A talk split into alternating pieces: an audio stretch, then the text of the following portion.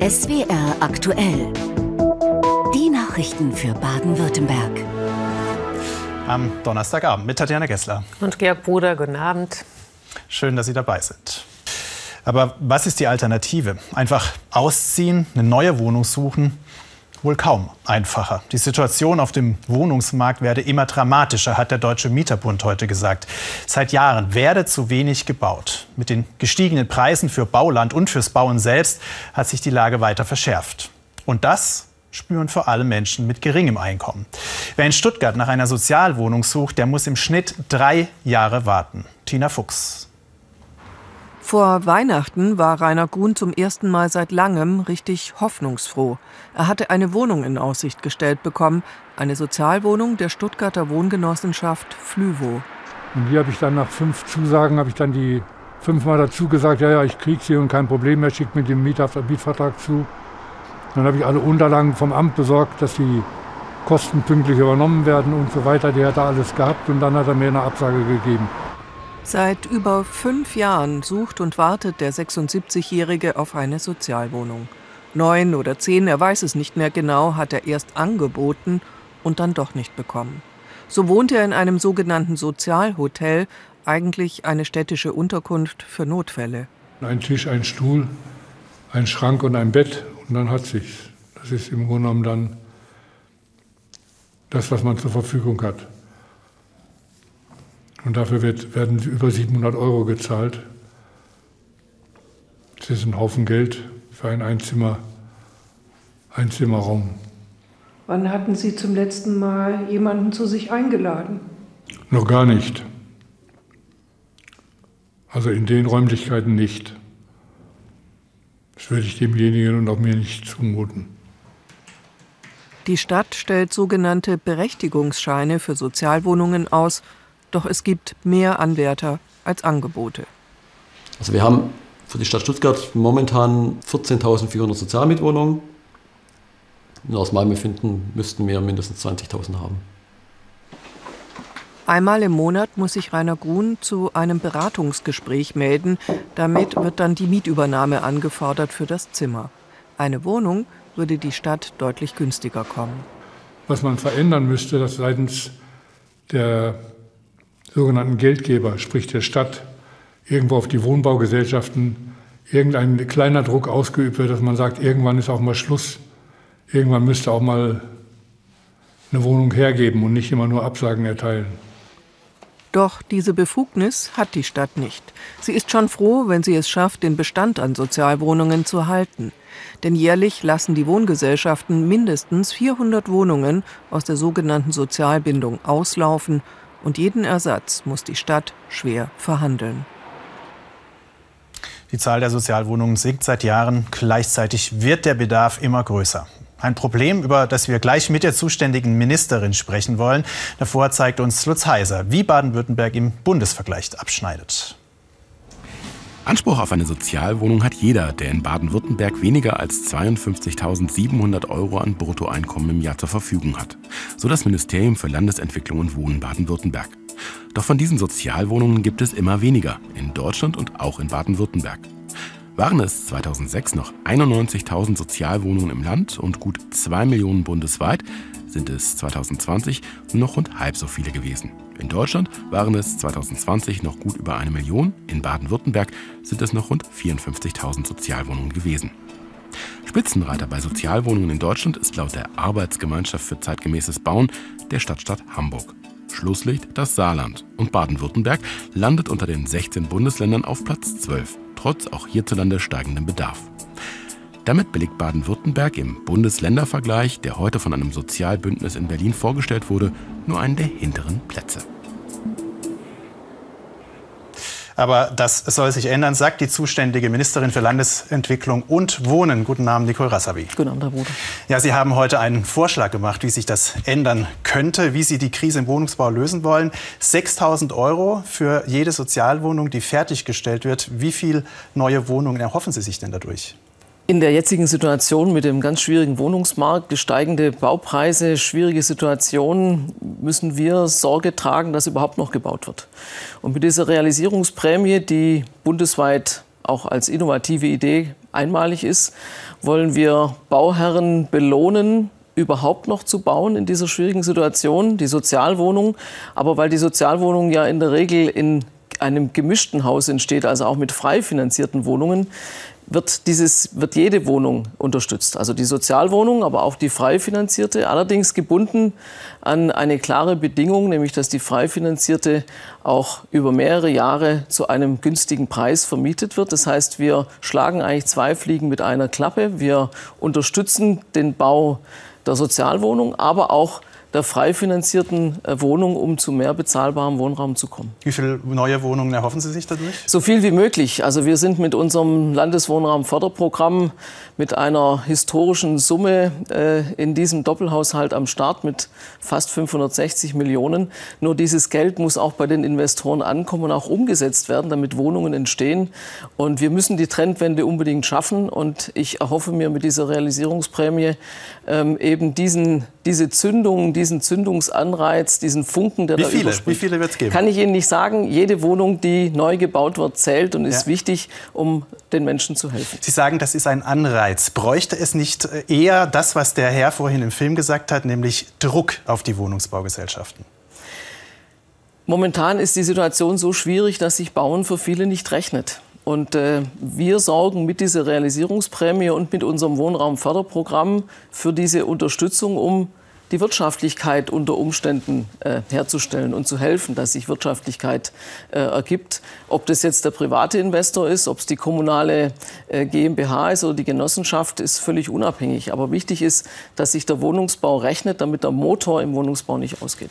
Wir haben vorhin ein anderes Problem in dem Beitrag gehört. Ähm, der zuständige Stadtplaner der Stadt Stuttgart hat gesagt, äh, das größte Problem sind gar nicht, dass nicht neue Wohnungen entstehen, sondern dass viele, viele Wohnungen wegfallen, weil irgendwann die Sozialbindung wegfällt, teilweise schon nach zehn Jahren. Also wäre das nicht viel wichtiger, an dieses Problem ranzugehen?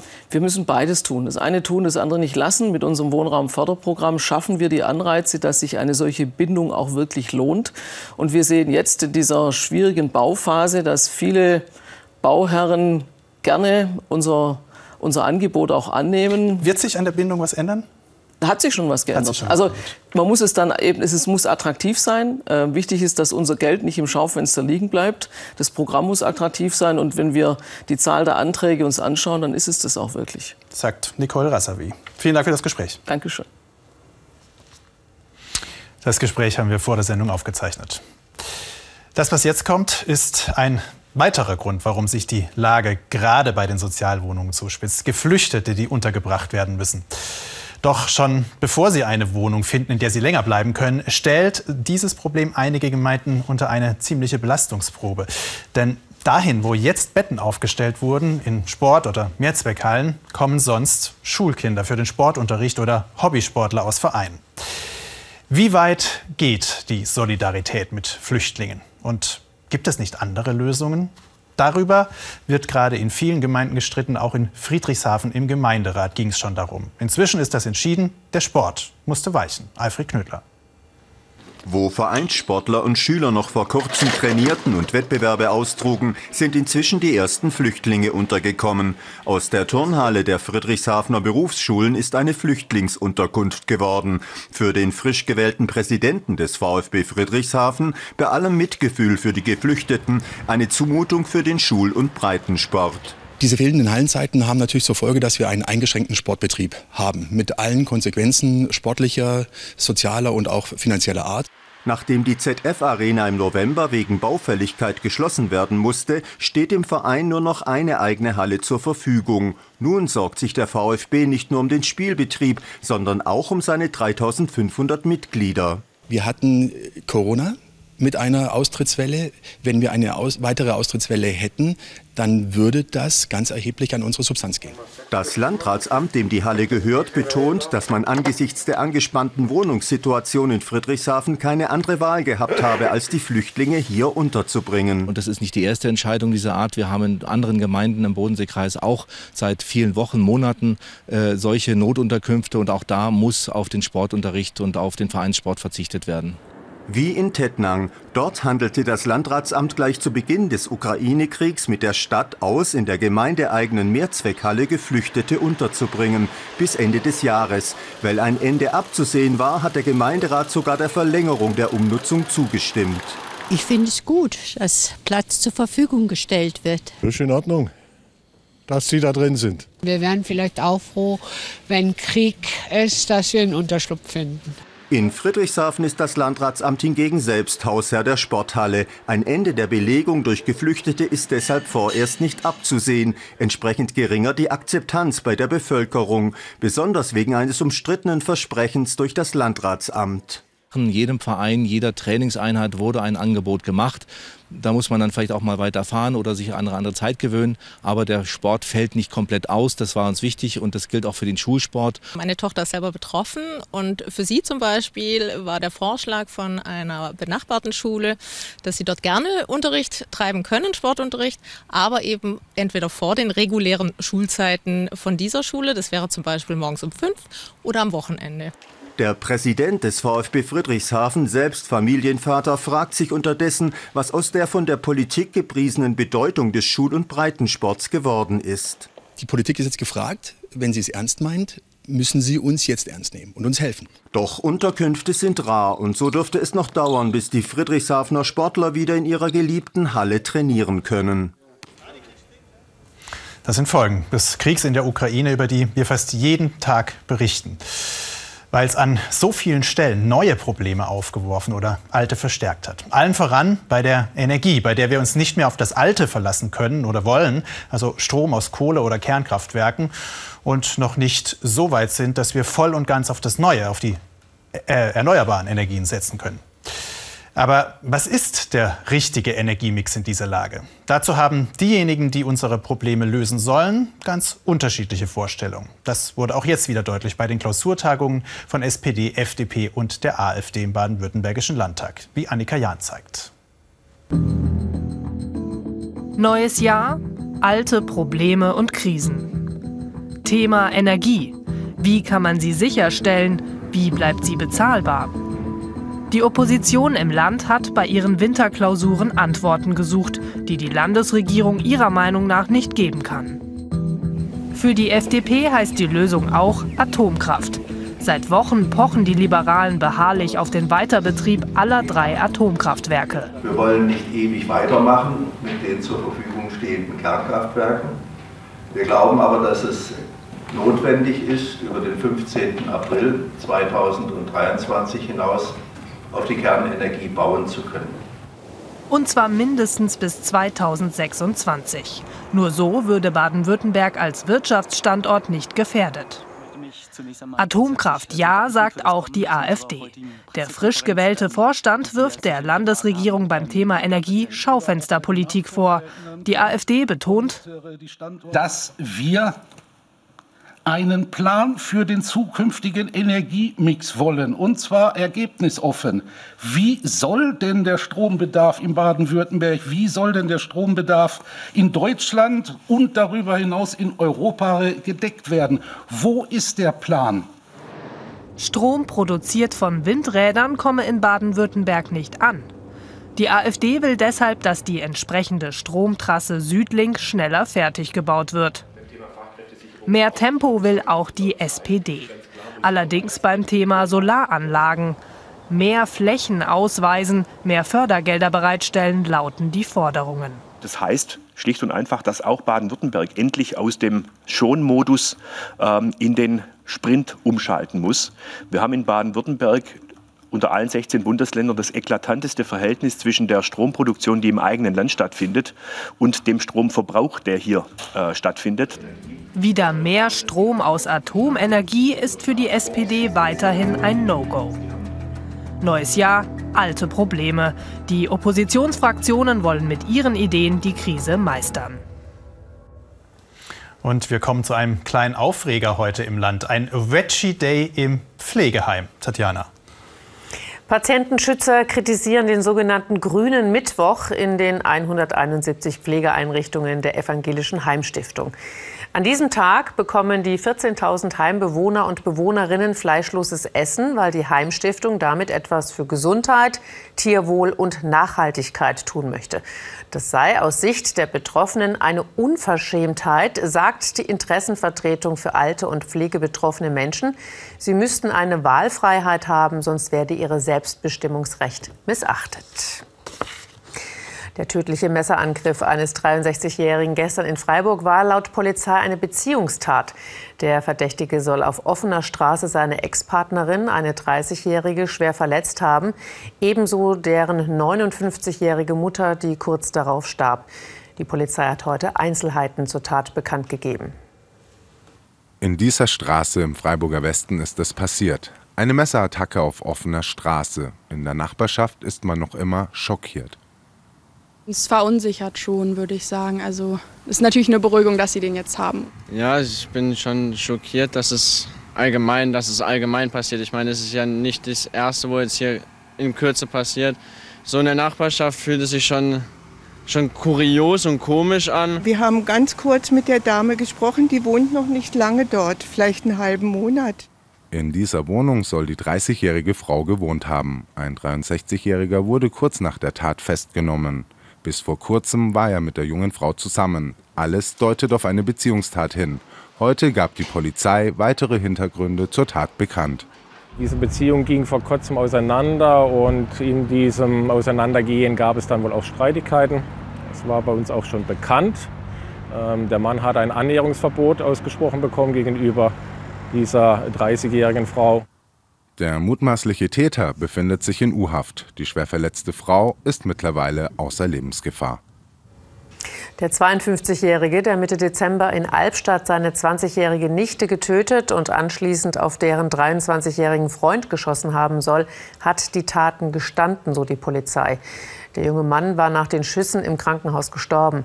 Der Verdächtige habe laut Polizei ein finanzielles Motiv genannt. Allerdings laufen dazu noch die Ermittlungen.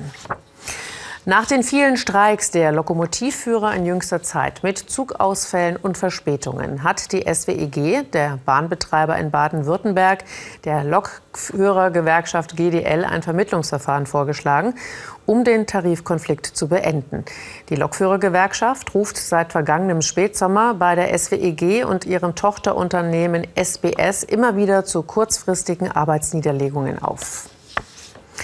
Wegbegleiter von Max Markgraf von Baden haben am Abend bei einer öffentlichen Trauerfeier im Münster von Schloss Salem am Bodensee von ihm Abschied genommen. Der Chef des Hauses Baden war am 29. Dezember im Alter von 89 Jahren gestorben. Die markgräfliche Familie hatte zu dem Gottesdienst eingeladen. Morgen findet dann eine Trauerfeier nur für geladene Gäste statt. Erwartet werden auch Vertreterinnen und Vertreter befreundeter Adelshäuser. Nach SWR Informationen soll daran auch Fürst Albert von Monaco teilnehmen. Max Markgraf von Baden stand 60 Jahre an der Spitze des badischen Fürstenhauses. Er war der Neffe von Prinz Philipp. Im Kreis Tübingen müssen Hühner und anderes Gefieder zurzeit im Stall bleiben, vorsorglich, nachdem bei 17 toten Schwänen die Vogelgrippe nachgewiesen wurde. Um zu verhindern, dass sich das hochansteckende Influenzavirus weiter verbreiten könnte, hat das Landratsamt eine Stallpflicht bis Ende März angeordnet. Luisa Klink über die Folgen für Landwirte und Tiere. Hühner und andere Geflügelarten sind nun eingesperrt. Nur der Blick ins Freie und ein frischer Luftzug durch engmaschige Zäune sind noch möglich. Sie sind jetzt quasi hier in diesem Wintergarten hier sind sie quasi mehr oder weniger eingesperrt, also dürfen nicht mehr ins Freie raus. Und daher sind, sie nicht gewohnt, diese ganze Situation. Und daher müssen sie einfach jetzt beschäftigen, damit sie nicht in den Kannibalismus verfallen, dass sie, wenn sie einfach nicht gewohnt sind, auf einem engen Raum gehalten zu werden. Freilandhaltung ist zunächst bis Ende März tabu.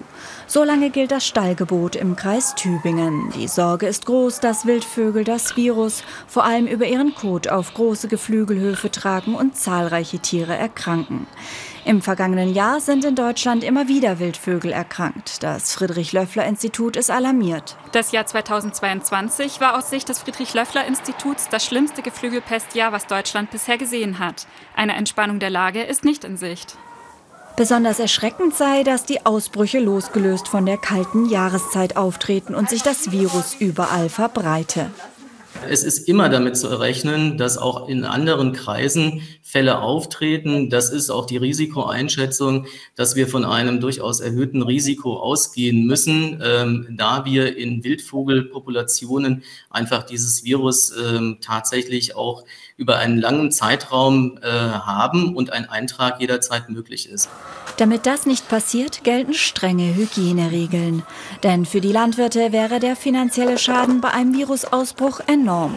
Auch Haustierhalter müssen Acht geben. Hunde oder Katzen sollten laut Veterinäramt besser nicht mit infizierten Vögeln oder deren Ausscheidungen in Kontakt kommen. Jetzt gehen wir noch in den Stuttgarter Untergrund, wo die kilometerlangen Tunnel für Stuttgart 21 inzwischen gegraben sind und auf die Schienen warten. Eine Röhre aus Tonnen von Stahl und kubikmeterweise Beton.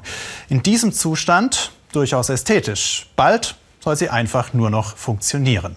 Diesen Übergang vom rohen Spritzbeton zum funktionalen Objekt, das haben Künstlerinnen und Künstler jetzt zu ihrem Thema gemacht und den Untergrund erobert. Katja Schaller. Ich heiße Sie alle ganz, ganz herzlich willkommen zur heutigen Preview von Solid Transitions Kunst in den Rohbauhallen von Stuttgart 21.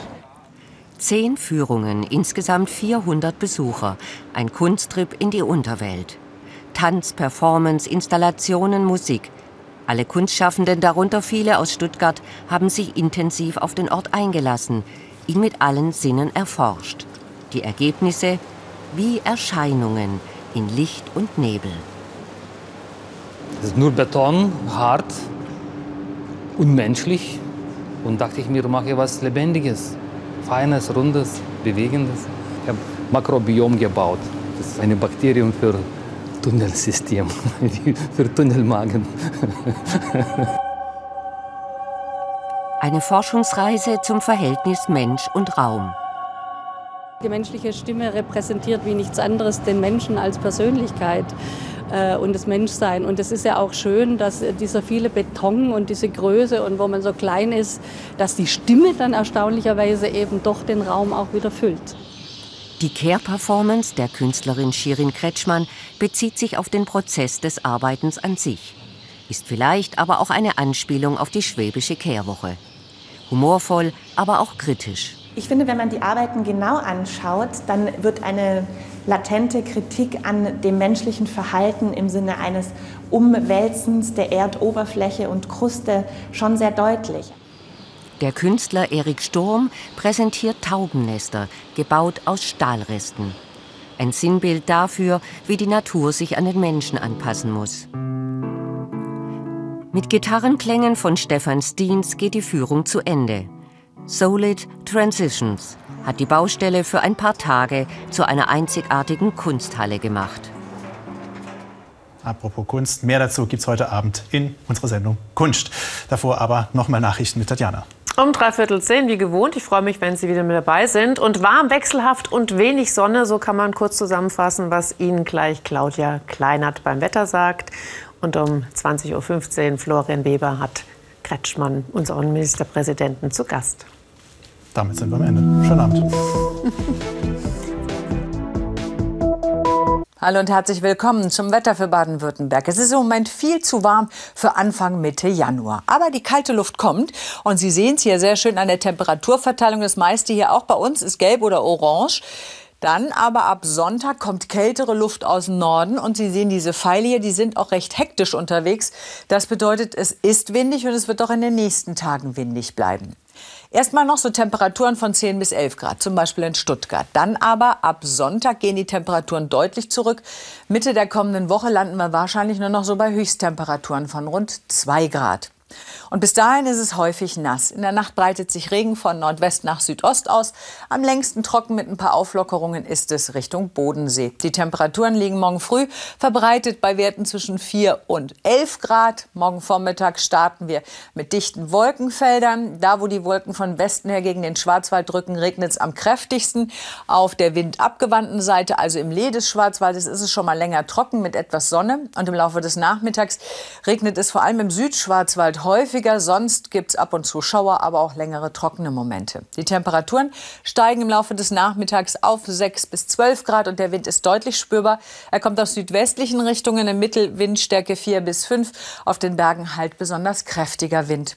Der Samstag startet dann mit Sonnenschein und erstmal trocken. Dann kommt ein neues Regengebiet. Höchsttemperaturen meist so 8 bis 12 Grad. Am Sonntag vor allem in den Hochlagen Orkanböen und im Laufe des Tages sinken die Temperaturen. Es wird also kälter. Das bedeutet, oberhalb von 500 Metern kann Schnee dabei sein und Schneeregen. Und am Montag dann Schneeregen, Graupelschauer und das alles nur noch bei Höchsttemperaturen von meist 3 bis 7 Grad. Also ab Sonntag werden wir merken, dass die Luft deutlich kühler wird. Und dann wird halt aus Regen langsam aber sicher mal wieder Schnee bei uns.